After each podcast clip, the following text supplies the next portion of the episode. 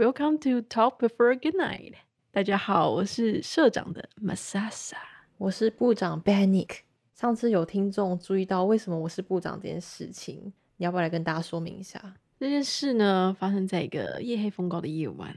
夜黑风高，月黑风高吧？应该是夜黑吧？月黑吧？月黑夜黑。你查一下。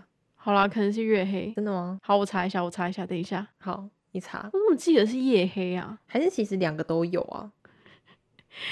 好，月黑风高呢，意思是没有月光，风也很大的夜晚，比喻险恶的环境。好，而夜黑风高是夜很黑，风很大的夜晚。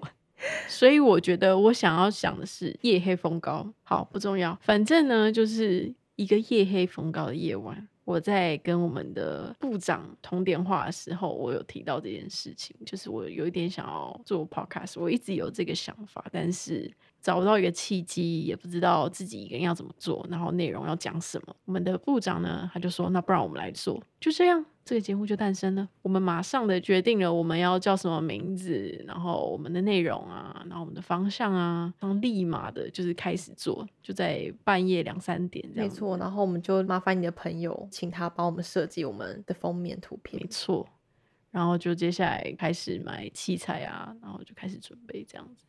你知道吗？我今天在翻我们之前的聊天记录，你翻到什么？然后就找到一件非常惊人的聊天对话，是我传给你的截图。你说一下。然后是一件我曾经非常愤怒。愤怒到不行的事情啊！什么哪一件事情啊？哪一个啊？就是呢，我曾经有一有一位非常瞎的朋友，嗯，这位神奇的朋友呢，他在有一天下午突然打电话给我，他说：“哎，你要不要晚上一起吃饭？跟谁谁谁他们？”嗯，然后我就说：“哦，要去哪里吃？”他就说：“哦，应该是那个哪里啊？我们还没有决定好，你要不要来啦？”然后我就说，嗯，我想一下好了，应该可以。我就说，那不然你们看什么时候几点？你等下就是晚一点，你们决定好再跟我讲。他就说好，我就继续去做我自己的事情。然后差不多四点的时候，他就传讯息来，就说，哎，我们在那个哪里哪里，你要不要来找我们玩？就说我可能要晚一点，因为我正在做功课。他就说，哦，好。然后差不多六点的时候，我就问他说，所以你们有决定要去哪里吃了吗？然后就说，哦，他们就是大家先来我。家，因为就是其中一个朋友他还在学校，所以他们在等他。嗯，然后就想说好吧，但是已经六点，其实有一点点饿，但是想说没关系，就继续等。然后等到已经八点了，我觉得干太瞎了吧，很夸张哎！你从你说你两点多等到已经现在晚上八点，OK？我从两点等到八点，然后我已经觉得这不太合理了，所以我就传了讯息，直接问那个他们在等的人。我说：“哎，你还在学校吗？”他说：“哦，没有啊，我刚到餐厅啊，我正就是我们现在正开始吃啊，这样子。”那我心里就当，当下就觉得是我看错吗？他不知道我应该要在那个地方，所以他就是说他在吃了，然后跟他们，我还再三的确定他是在跟他们吃，真的是当下气到就是觉得说我不懂我这个朋友到底在想什么，我就。花了五分钟，试图把自己的怒火静下来。嗯，然后我就传了讯息问他：“你们在哪里？”嗯，他就说：“哦，我们在那个牛肉面店。”然后他接下来说了一句非常神奇的话，他直接哦，就是毫不犹豫的说：“我以为你吃了。”想说那么晚了，哇靠！你知道吗？我当下已经是那种气，已经是无法言语、不能说话的那一种气了。当下真的很想把一颗手榴弹放进他的裤裆里面，把他炸的那种。你的怒气是已经冲到异次元的那一种，我感受到。没错，已经在异次元了。然后我就回了他一句：“呵。”他说：“我以为你吃了。”然后传了一个非常北然的贴图，我真的无法理解，至今无法理解。然后接下来他就打电话来了，他说：“哎，用开玩笑的口吻就说：‘哎，你要不要来啦？我们等你，就是你来，你来吃啊！’我以为你吃了，你到底哪里哪里的 idea 觉得我吃了？我从他妈两点半等你等到八点。”而且我中间一直问说你们在哪里？几点要吃？要在哪里吃？他都没有跟你说。对，然后你接下来得到的资讯就说，哦，我以为你吃了。他说，哎，你你现在来，你现在来，我们等你。什么叫我们等你？我一直在等你，然后你跟我讲说我们等你，然后就说对不起啊，对不起啊。你知道那个对不起对我来讲就是已经听不进去了，我无法理解。真的，嗯，这是有脑袋有理智的人都可以知道说这是一件不合理的事情。我无法理解为什么他当下会做出这种事情。爆晾在家里，然后自己一个人在跟朋友们吃饭。这很过分，这非常的过分。所以呢，我真的气到，我就把他的全部联络方式全部都封锁删掉。他接下来一直打电话，我就是不想接，我觉得太烦了。他就发现我把他封锁，他就传了讯息，我还是接收到了他的讯息。是你要是看到这个讯息，一定会气炸，因为他接下来一句话就是：“真的不愿意跟我谈谈吗？”到底是谁要跟谁谈呢？谈你妈啦！我天哪，我真的我我已经没有形象了。反正不管，这真的太瞎了。这一些话在当下看到。那真的就像是一个一个耳光打在我脸上那种感觉。那个 moment 对你来说是非常不可理喻，就觉得怎么会有这种人呢？对，这已经是超过我的底线，没有办法忍受的那种。因为我觉得你要嘛，你就不要提出这个事情，不要让人家干等在那边。嗯，干等已经是一个很不负责任的事情了。然后你又做错事情之后，一副自己没做错事情的样子，然后嬉皮笑脸的，对我来讲，这就是无法理解的行为。他完全没有感受到这件事情严重性，但是我不知道是不是我过度放大了这件事情。如果是你呢？你会觉得就是算了，你还会去吃吗？我不会去吃啊。而且怎么讲，我对于时间观念这件事情，我非常非常在意。比如说跟朋友约个时间，他迟到，他没有跟我讲，我就觉得我快受不了了，是不是？因为我觉得不管任何理由都没有关系，你只要告诉我。你 right now 现在发生什么样的状况？你几分钟之后会到？我觉得都可以，因为那些时间我可以去做我想要做的事情，或是去别的地方打发时间的。你不要让我这边空等干等，这真的非常不 OK。真的，如果跟你一样遇到同样的事情，我可能也没有办法等到什么八点半。我在那个途中可能已经直接打算跟他讲说，现在到底什么状况？你可以告诉我吗？到底还有没有吃？如果没有吃的话，你可以直接告诉我。真的，听你讲这件事情，我也想到一个大概几年前发生的事情吧。我还记得那个时候，我跟我室友就是住在一起，然后呢，因为他有一个同事，就其实住离我我们家蛮近的，所以他们有时候下班如果时间搭得上的话，他们通常都会一起走回来。我有见过那一个同事，但是我们并不是那么熟，可能就真的是一面之缘的那种感觉吧。对，就是也没有特别讲过话或什么的。然后呃，我不知道大家知不知道，就是我是一个非常老人作息的人，大概十一点半就会躺平在床上酝酿就是睡觉的情绪。这件事情我可以证实。好，就在这样的状态之下，相信大家一定可以知道，早睡是非常重要的事情嘛，就是大家不要熬夜，好不好？我们录音的时候通常都是半夜，小姐像怎样。对，抱歉，抱歉。好，总之呢，在那个 moment，就是我已经在准备在培养那个睡觉的情绪的时候呢，我的手机突然响了，是我室友传过来的讯息，他说。嗯，我同事想要来我们家一下，可以吗？我们大概在两分钟就要到了。什么鬼？我看到这讯息之后，啊，在在两分钟就要到了，请问我还有做决定的余地吗？他根本就没有要给你做决定啊！这是告知，这不是询问。没错，他只是跟我讲，他等一下要带他的同事来家里，我也没办法说不，因为我正要回他的时候，他已经开门了，他们已经抵达家里了。太扯了啦！你知道那有多晴天霹雳吗？在一个准备要睡觉的人的，就是一个。很怎么讲，就是已经要睡觉的状态之下，然后突然有客人来家里，那到底要该怎么办？对，然后他就开门进来，说：“哎，你现在出来跟我同事打个招呼。” 你知道当下只有一种。你在说什么？我现在这个样子，然后去跟你的同事打招呼。你知道现在是已经十一点半了，你知道吗？哎，真的都会有这种很神奇的人呢。不是，就是你问你不给我做选择，然后我还要一定就是必须听配合你。对我当下也其实已经有点生气了，觉得说你怎么可以这么的不尊重我？对，因为其实你只是告知我，你也没有真的问我说 O 不 OK，可不可以让他来？他现在说你现在赶快跟我出去，就是跟我的同事打招呼。然后我就说哦，我现在这个状态不太好，而且我真的要睡觉，你就让我睡觉好了。然后你就跟你的同事聊天没有关系。他说：“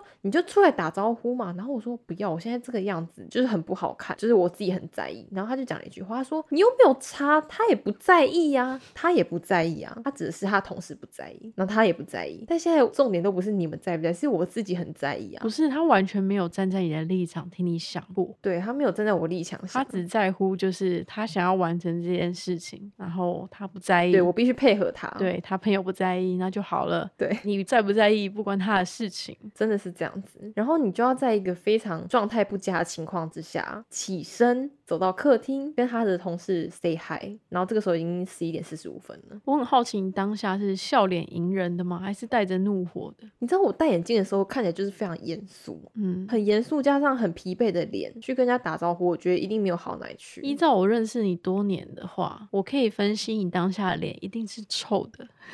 好。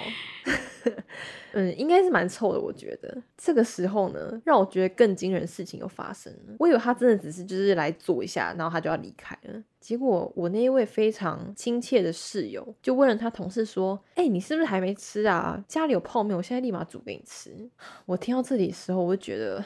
你现在要煮泡面给他吃，right now 现在已经十一点四十五分了，你完全没有在意到，就是大家明天都要上班，我明天也要上班。但是等一下，等一下，等一下，hold on，他如果要煮泡面给他吃，你可以去睡觉啊。不是，因为你知道那个家里就是那么小，嗯，就算我把那个门关上，他们外面在就是在聊天，在做什么事情，我是完全听得到的，你知道吗？他有要求你要陪他们一起吃吗？他没有要求我一定要跟着他们一起吃泡面，但是他用另外一种方式要求我坐在那个餐。桌上面跟他们一起，他用什么方法？他说：“哎，你就坐着陪我们聊天。”所以我就坐在餐桌，呃，不是我坐在餐桌，你坐在餐桌上当他的晚餐。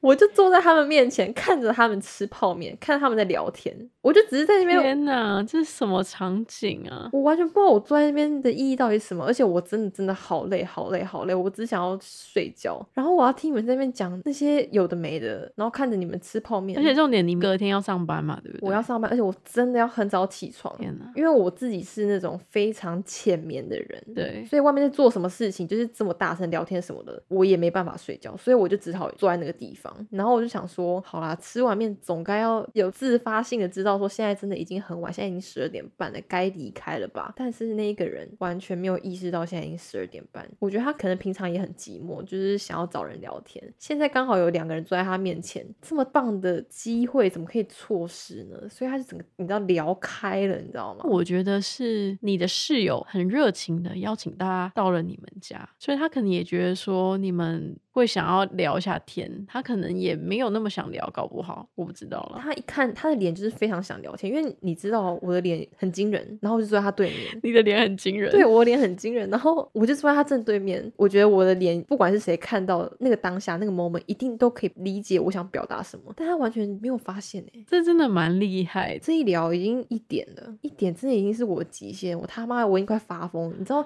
对于一个早睡的老人来说，一点根本就已经是。已经气到已经语塞了，一点已经半夜一点了哦。你知道那个当下，我就觉得我不管，我就是要讲。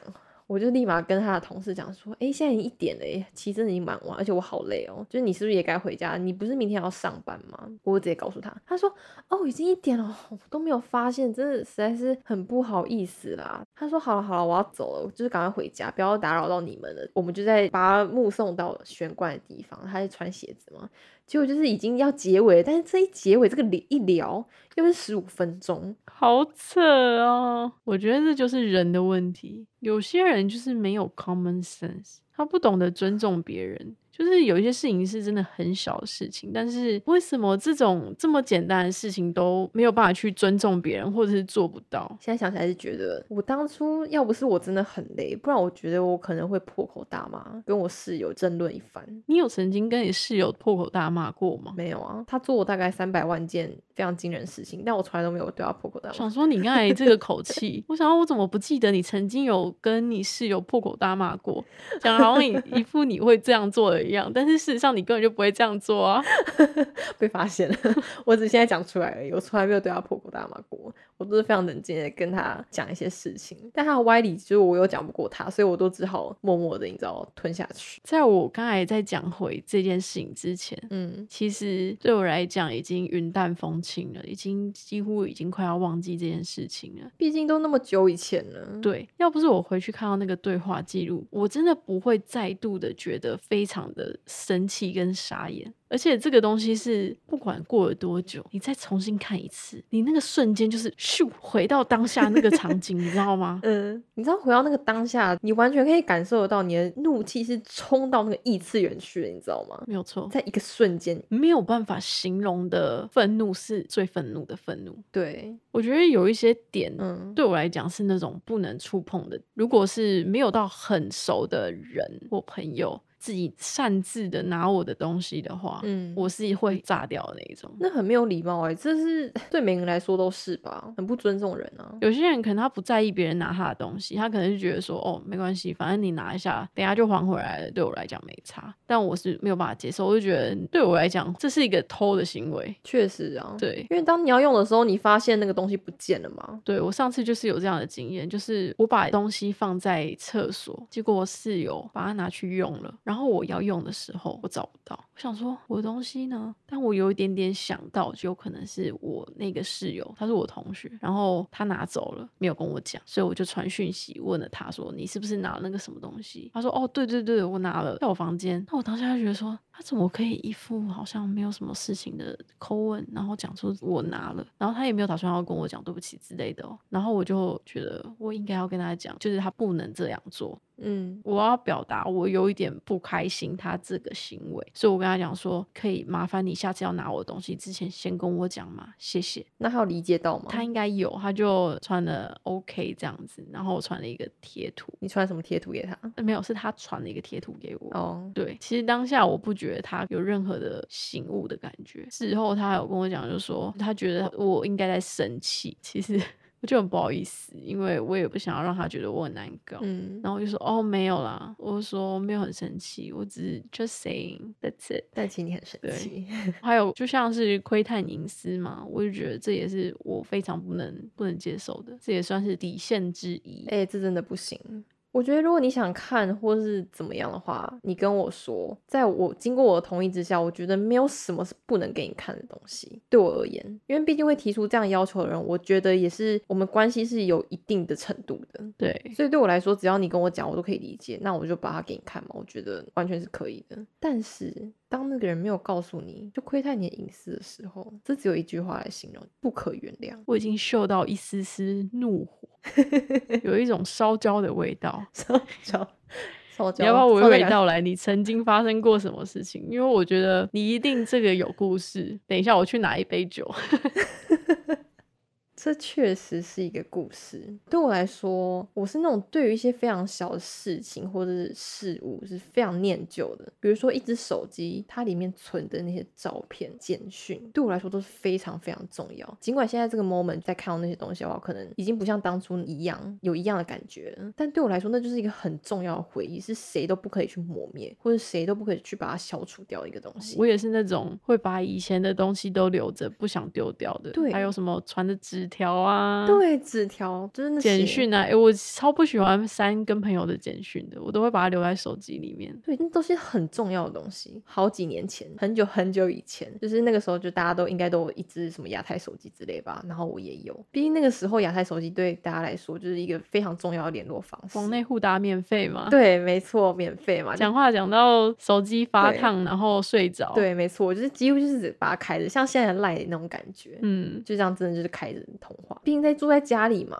那你要把那些很重要的东西藏在你觉得很安全的地方，其实是有可能的。但是呢，就有一些人就是很爱去翻你的东西，硬要去翻，你知道，翻到把所有东西全部挖出来。好，总而言之，我自己觉得我把我亚太手机藏在一个非常安全的地方。过了一阵子之后，我想说，好，我决定要再去看一下我的亚太手机。结果呢，我一打开，发现里面的简讯全部被删掉了，通话记录也全部被删掉了。Oh my gosh，然后我想说，这什么状况？为什么全部都没了，一封都没有？你知道原本里面有就是几千封的那种，然后瞬间就什么都没了。你是多久之后把它拿出来的啊？其实应该说，我觉得也真的没多久，可能一个礼拜吧。哦，所以你上一次用那只手机是一个礼拜之前。其实我也没有到真的用它，但是我就是会一直帮它充电，然后我会三不五时拿出来看的那一种。嗯但是我就是隔了一个礼拜都没有去看它。我在决定去看它的时候，我就发生了这件事情，什么都没了。嗯，然后我想说，该不会也不能打了吧？我就打也不行，它就变成一个废物，你知道吗？就是变成一个不能用的手机。所以你的就是你那个电话号码被终中断了。对，在没有经过我同意之下。但是这件事情怎么成立的？那个号码不是你自己去办的吗？为什么他可以中断它？说来话长，这个号码其实一开始也不是我办的，是某个人帮我办的。然后呢，我家某位非常厉害的人就直接联络到帮我办手机的那一个人。我真的一直以来都不知道这件事情，是直到发现那个手机里面的简讯却被删掉，然后不能打之后，我才知道说我家的某个人他自己去联系的那个人。你说的那个你家的某个人，这个讲法非常的委婉。你跟他是有任何血缘关系的吗？Yes，天哪，我好难想象哦。你知道那个当下我拳头握得多紧吗？我觉得我可以直接就是一拳把那个门打破的那一种。我完全可以理解你当下有多愤怒，因为如果是我的话，我一定也是炸掉的那一种。应该说，就是删掉这些东西对我来说已经很不可原谅。重点是我完全是被蒙在鼓底的。如果我就是一直都没有去看我的手机的话，那这件事情是不是就一直这样下去？那个人也不会来跟我讲说我擅自动了你的手机做这些事情。这件事情后来你没有说开吗？你有告诉那个人，那个怀胎十个月把你生下来的人，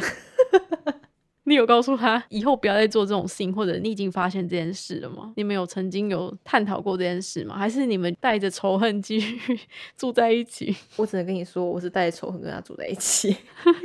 我们并没有把这件事情说开，因为其实那个当下，除了很生气、觉得不可原谅之外，还有一种失落感、被背叛的感觉。嗯，所有的情绪排山倒海而来。我是觉得自己有很多想要抒发或者想要跟他说的事情，我都说不出口来，因为我太生气，我都不知道该从何开始讲起。觉得你怎么可以一声不吭的做这么多这么过分的事情，然后你还可以很平常的跟我讲话或干嘛的，装作我好像就是没有发生这件事情一样。这对我来说太不可理喻了。我觉得这提醒了我一件事情，就是很多东西、很多事情对我们来讲，可能有非凡的意义，它在我们心中是有很大的重量的。对，那个分量是很大的。对，然后别人不能去理解的，有可能就只是一支笔、一嗯张照片，嗯，它可能背后代表的意义，可能是我们曾经一个很爱的人给我们的东西，但是那个人已经不在了。嗯，如果今天这支笔被偷了，就像是你最爱的那个人就从此消失在你的世界那种感觉。对啊，从此消失在你的生命里面那种感觉，你当然不会忘记这个人，但是你就是会觉得少了什么关于他的东西。而且那是永远拿不回来的东西。，对，别人却可以觉得说，哦，那就只是一支笔啊。你知道听到这种口吻，你都会很很生气，就觉得说你凭什么用你的就是方式去衡量，你又不懂。对啊，很多东西是没有办法用用你觉得他怎么样就怎么样的那种角度去看的。然后有些人他就是会去很白目的触碰你的那些底底线。线对，就是你跟他吵这件事情也没有用，因为他就是把他删掉了，几千封的讯息他就直接全选删除。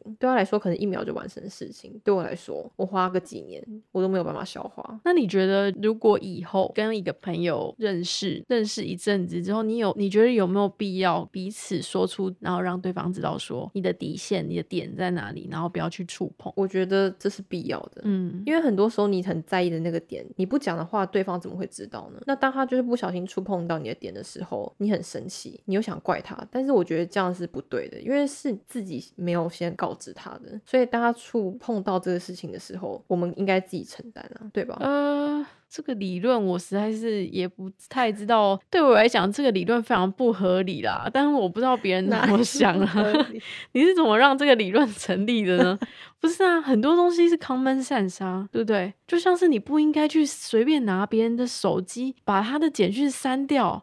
是没错，但我意思说，比如说，好，你今天跟你的朋友先跟他告知说，在没有经过我的同意之下，你千万不要碰我的手机，就是你先很明确的告知他，这就是你的底线。那如果他记住的话，他当然就不会做这件事情嘛。对，但如果我已经告知他，他还是做的话，那我当然是没办法原谅。那就是另外一回事。然后 OK，对，那就是另外一回事。但我觉得可以的话，我会讲。对了，好像还是要稍微大概让身边的人理解一下你的底线在哪里，好像会稍微好一点。毕竟，假如你不说，然后人家一直踩你底线，然后你一个人自己在那边一直生闷气，你不觉得这个很蠢吗？你就告诉他就好了。对，那很累，我觉得那很累。对啊，你要假装你没事，但其实你很在意对，。而且久而久之，好像这样子朋友的感情会越来越消减。其实就像情侣也是一样吧，对不对？对啊，就是有一些东西埋藏在心里久了，就会产生裂痕。没错，你就告诉他嘛，你不告诉他，他真的不会知道，嗯，好，对吧？这个理论我们就让大家去评判，他有有它的 bug 在这有什么有待讨论？明明就这样子啊。，maybe I don't know。那如果就是要跟朋友告知一个底线，你会先说什么？你觉得什么真的是万万不可碰？欺骗，欺骗吗？对，你要嘛你就厉害到不要让我发现，嗯你要让我发现了，我们就是朋友做不成。嗯。我觉得什么事情都好说，但是不要骗我。但这个点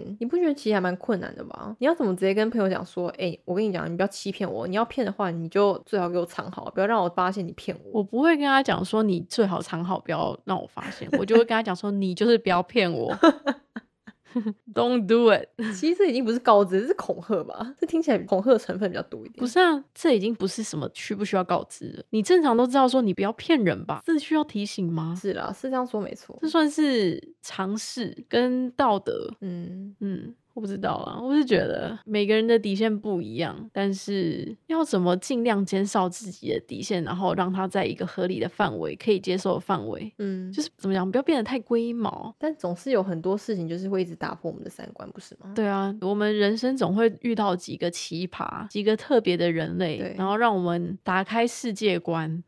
你知道吗？那种感觉就是你不断的在超越自己，你知道？你觉得哦，这次我真的不行了，这我真的没有办法原谅。他可能又做一件让你更没有办法原谅的事情的时候，你又超越了自己。我发现你有很多关于这类的故事，我们以后好像可以再多讲几次，对不对？哦，我有蛮多类似超越自己的故事可以告诉你的。天哪，我都不知道应该要感谢你，还是要同情你，你知道吗？我希望你可以稍微同情我一下。大家知道吗？现在已经晚上十一点了，老人睡觉的时间到了。，好啦好啦，非常感谢社长今天这么早起床。哎、真的耶，你知道吗？今天叫醒我真的不是什么梦想，知道吗？是一壶咖啡。两个人都是拼了老命啊！好啦，大家我们要去补眠了，先这样喽，拜拜。原来。